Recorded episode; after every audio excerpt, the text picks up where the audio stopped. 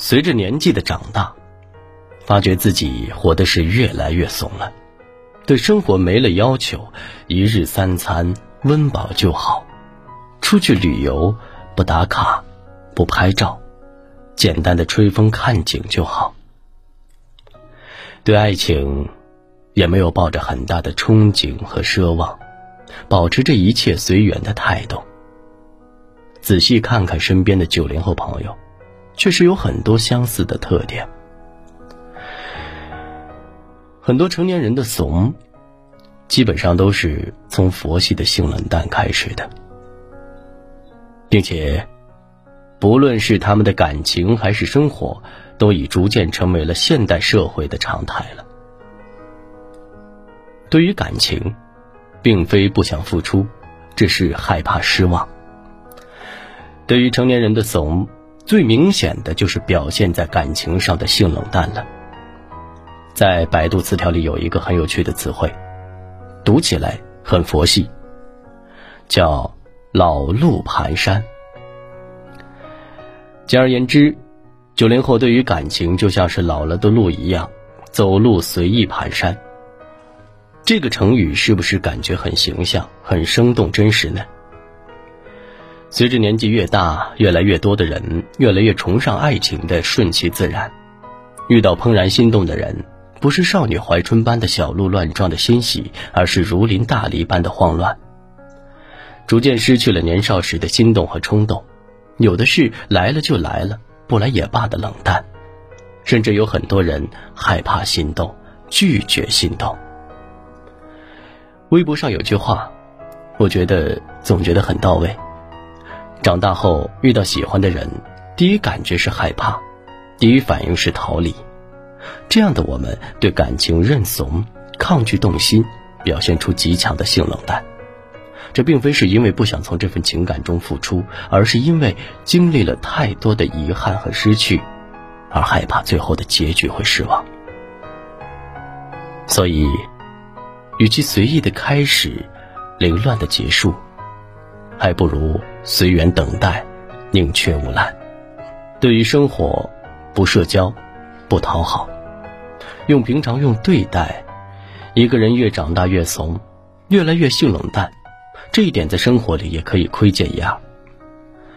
自媒体人路人三千曾经总结过年轻人不喜欢社交的九条迹象：一，不想认识新朋友；二，很少维护老友情；三。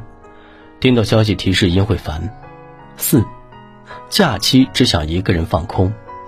五，对人数超过四人的局就不想去。六，有人想和自己交朋友会焦虑。七，慢热到基本不会热。八，完全不知道跟不熟的人怎么聊。九，大多数时间喜欢自己跟自己玩。是不是有很多现实的迹象说到我们的心里去了？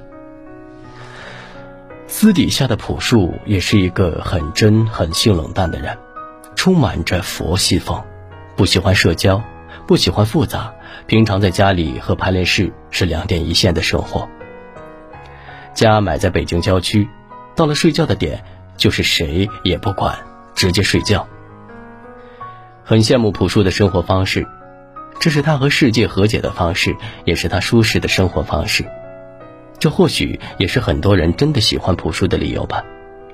他把成年人的怂活出了一种境界，把性冷淡的佛系生活活出了诗意。或许，绝大多数的成年人无法活得像朴树一样，但起码可以做到的是，减少无效社交，对社会和解，用平常心去对待生活。